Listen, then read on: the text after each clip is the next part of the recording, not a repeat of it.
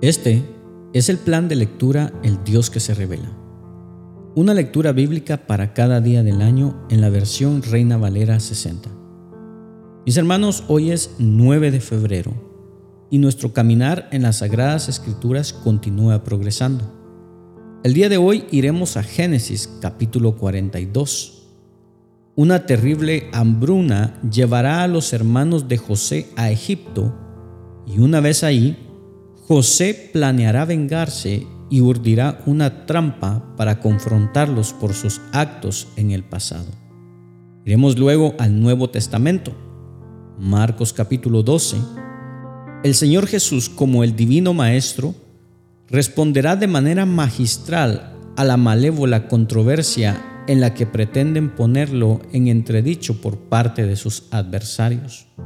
Volveremos al Antiguo Testamento al libro de Job capítulo 8. Ahora en la conversación entrará el segundo amigo de Job, Bildad Suita, que también reprochará a Job su amargura y lamentos.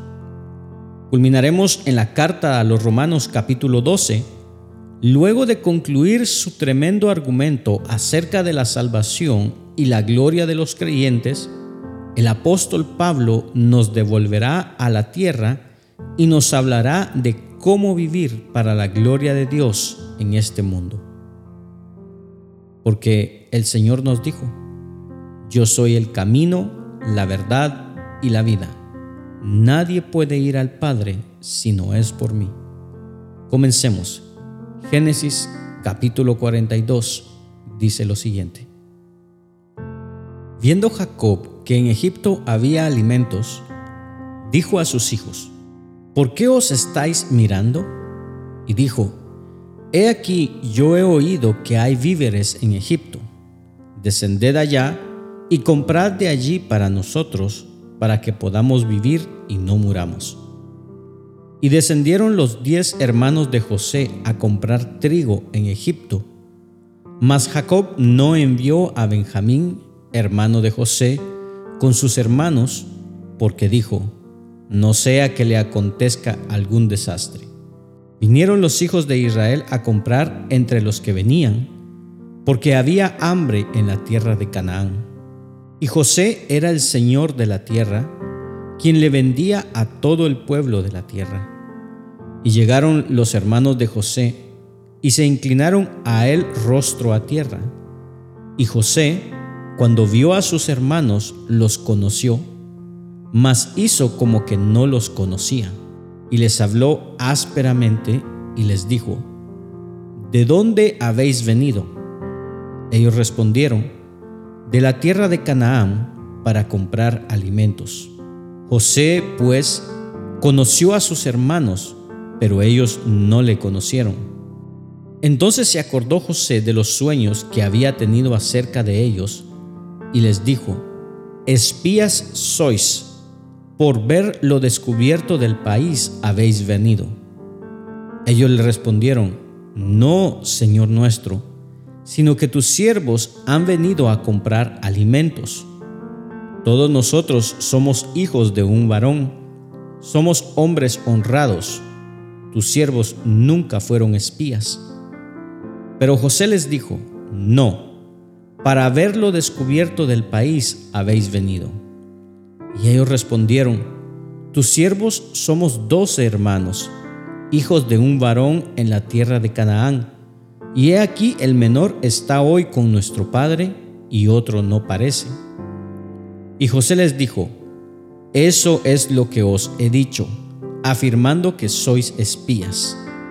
En esto seréis probados. Vive Faraón, que no saldréis de aquí, sino cuando vuestro hermano menor viniere aquí. Enviad a uno de vosotros y traiga a vuestro hermano, y vosotros quedad presos, y vuestras palabras serán probadas, si hay verdad en vosotros, y si no, vive Faraón, que sois espías. Entonces los puso juntos en la cárcel por tres días, y al tercer día les dijo José, Haced esto y vivid, yo temo a Dios si sois hombres honrados, quede preso en la casa de vuestra cárcel uno de vuestros hermanos, y vosotros id y llevared alimento para el hambre de vuestra casa. Pero traeréis a vuestro hermano menor, y serán verificadas vuestras palabras, y no moriréis. Y ellos lo hicieron así. Y decían el uno al otro, verdaderamente hemos pecado contra nuestro hermano, pues vimos la angustia de su alma cuando nos rogaba, y no le escuchamos. Por eso ha venido sobre nosotros esta angustia. Entonces Rubén les respondió diciendo, ¿no os hablé yo y dije, no pequéis contra el joven y no escuchasteis? He aquí también se nos demanda su sangre. Pero ellos no sabían que los entendía José, porque había intérprete entre ellos. Y se apartó José de ellos y lloró y después volvió a ellos y les habló y tomó de entre ellos a Simeón y lo aprisionó a vista de ellos. Después mandó José que llenaran sus sacos de trigo y devolviesen el dinero de cada uno de ellos, poniéndolo en su saco, y les diesen comida para el camino, y así se hizo con ellos. Y ellos pusieron su trigo sobre sus asnos y se fueron de allí. Pero abriendo uno de ellos su saco para dar de comer a su asno en el mesón, vio su dinero que estaba en la boca de su costal y dijo a sus hermanos, mi dinero se me ha devuelto y helo aquí en mi saco. Entonces se les sobresaltó el corazón y espantados dijeron el uno al otro, ¿qué es esto que nos ha hecho Dios? Y venidos a Jacob, su padre, en tierra de Canaán, le contaron todo lo que les había acontecido, diciendo, Aquel varón, el Señor de la tierra, nos habló ásperamente y nos trató como a espías de la tierra. Y nosotros le dijimos, somos hombres honrados, nunca fuimos espías.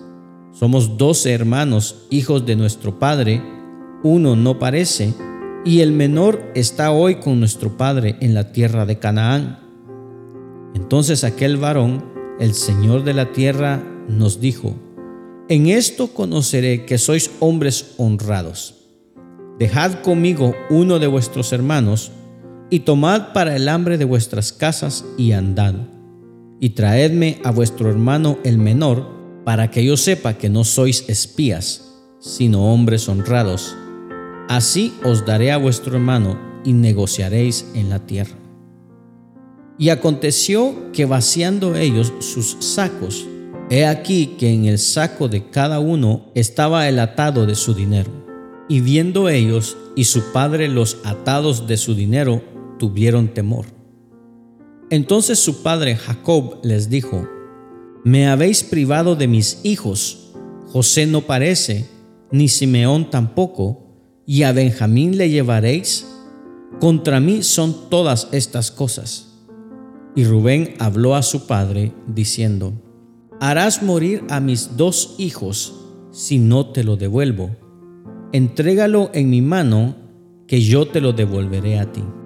Y él dijo, No descenderá mi hijo con vosotros, pues su hermano ha muerto y él solo ha quedado y si le aconteciere algún desastre en el camino por donde vais, haréis descender mis canas con dolor al Seol.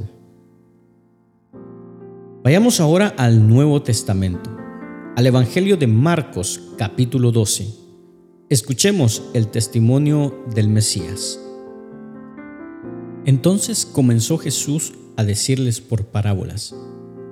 Un hombre plantó una viña, la cercó de vallado, cavó un lagar, edificó una torre y la arrendó a unos labradores y se fue lejos. Y a su tiempo envió un siervo a los labradores para que recibiese de estos del fruto de la viña. Mas ellos, tomándole, le golpearon y le enviaron con las manos vacías. Volvió a enviarles otro siervo, pero apedreándole le hirieron en la cabeza y también le enviaron afrentado. Volvió a enviar otro y a éste mataron, y a otros muchos golpearon a unos y matando a otros.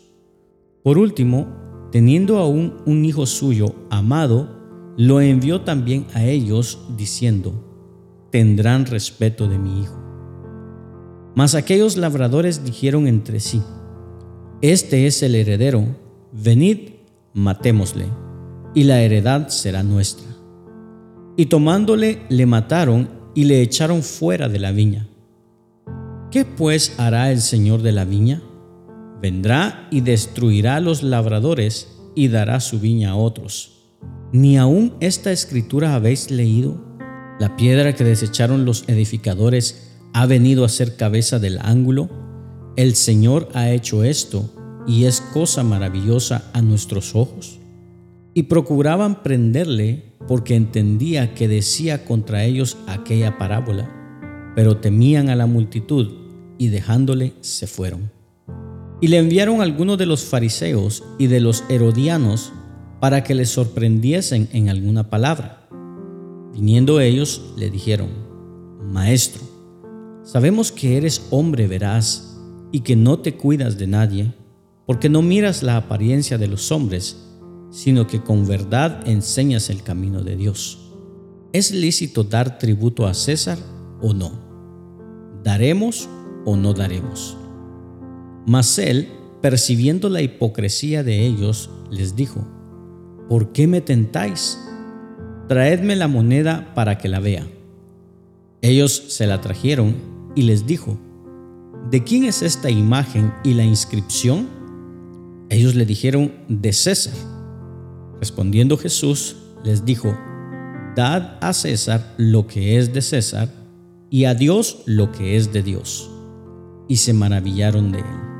Entonces vinieron a él los saduceos, que dicen que no hay resurrección, y le preguntaron diciendo, Maestro, Moisés nos escribió que si el hermano de alguno muriere y dejare esposa, pero no dejare hijos, que su hermano se case con ella y levante descendencia a su hermano. Hubo siete hermanos. El primero tomó esposa y murió sin dejar descendencia. Y el segundo se casó con ella y murió y tampoco dejó descendencia. Y el tercero de la misma manera. Y así los siete y no dejaron descendencia, y después de todos murió también la mujer. En la resurrección, pues, cuando resuciten, ¿de cuál de ellos será ella mujer, ya que los siete la tuvieron por mujer? Entonces respondiendo Jesús les dijo, ¿no erráis por esto porque ignoráis las escrituras y el poder de Dios? Porque cuando resuciten de los muertos, ni se casarán ni se darán en casamiento, sino serán como los ángeles que están en los cielos. Pero respecto a que los muertos resucitan, ¿no habéis leído en el libro de Moisés cómo le habló Dios en la zarza, diciendo, yo soy el Dios de Abraham, el Dios de Isaac y el Dios de Jacob. Dios no es Dios de muertos, sino Dios de vivos. Así que vosotros mucho erráis. Acercándose uno de los escribas, que los había oído disputar y sabía que les había respondido bien, le preguntó, ¿cuál es el primer mandamiento de todos? Jesús le respondió, el primer mandamiento de todos es, Oye Israel, el Señor nuestro Dios, el Señor uno es. Y amarás al Señor tu Dios con todo tu corazón y con toda tu alma y con toda tu mente y con todas tus fuerzas. Este es el primer mandamiento. Y el segundo es semejante. Amarás a tu prójimo como a ti mismo. No hay otro mandamiento mayor que estos. Entonces el escriba le dijo, Bien, maestro, verdad has dicho que uno es Dios y no hay otro fuera de él, y el amarle con todo el corazón, con todo el entendimiento, con toda el alma y con todas las fuerzas, y amar al prójimo como a uno mismo, es más que todos los holocaustos y sacrificios. Jesús entonces, viendo que había respondido sabiamente, le dijo, no estás lejos del reino de Dios. Y ya ninguno osaba preguntarle. Enseñando Jesús en el templo, decía, ¿Cómo dicen los escribas que el Cristo es el Hijo de David? Porque el mismo David dijo por el Espíritu Santo, dijo el Señor a mi Señor, siéntate a mi diestra, hasta que ponga tus enemigos por estrado de tus pies. David mismo le llama Señor, ¿cómo pues es su Hijo? Y gran multitud del pueblo le oía de buena gana.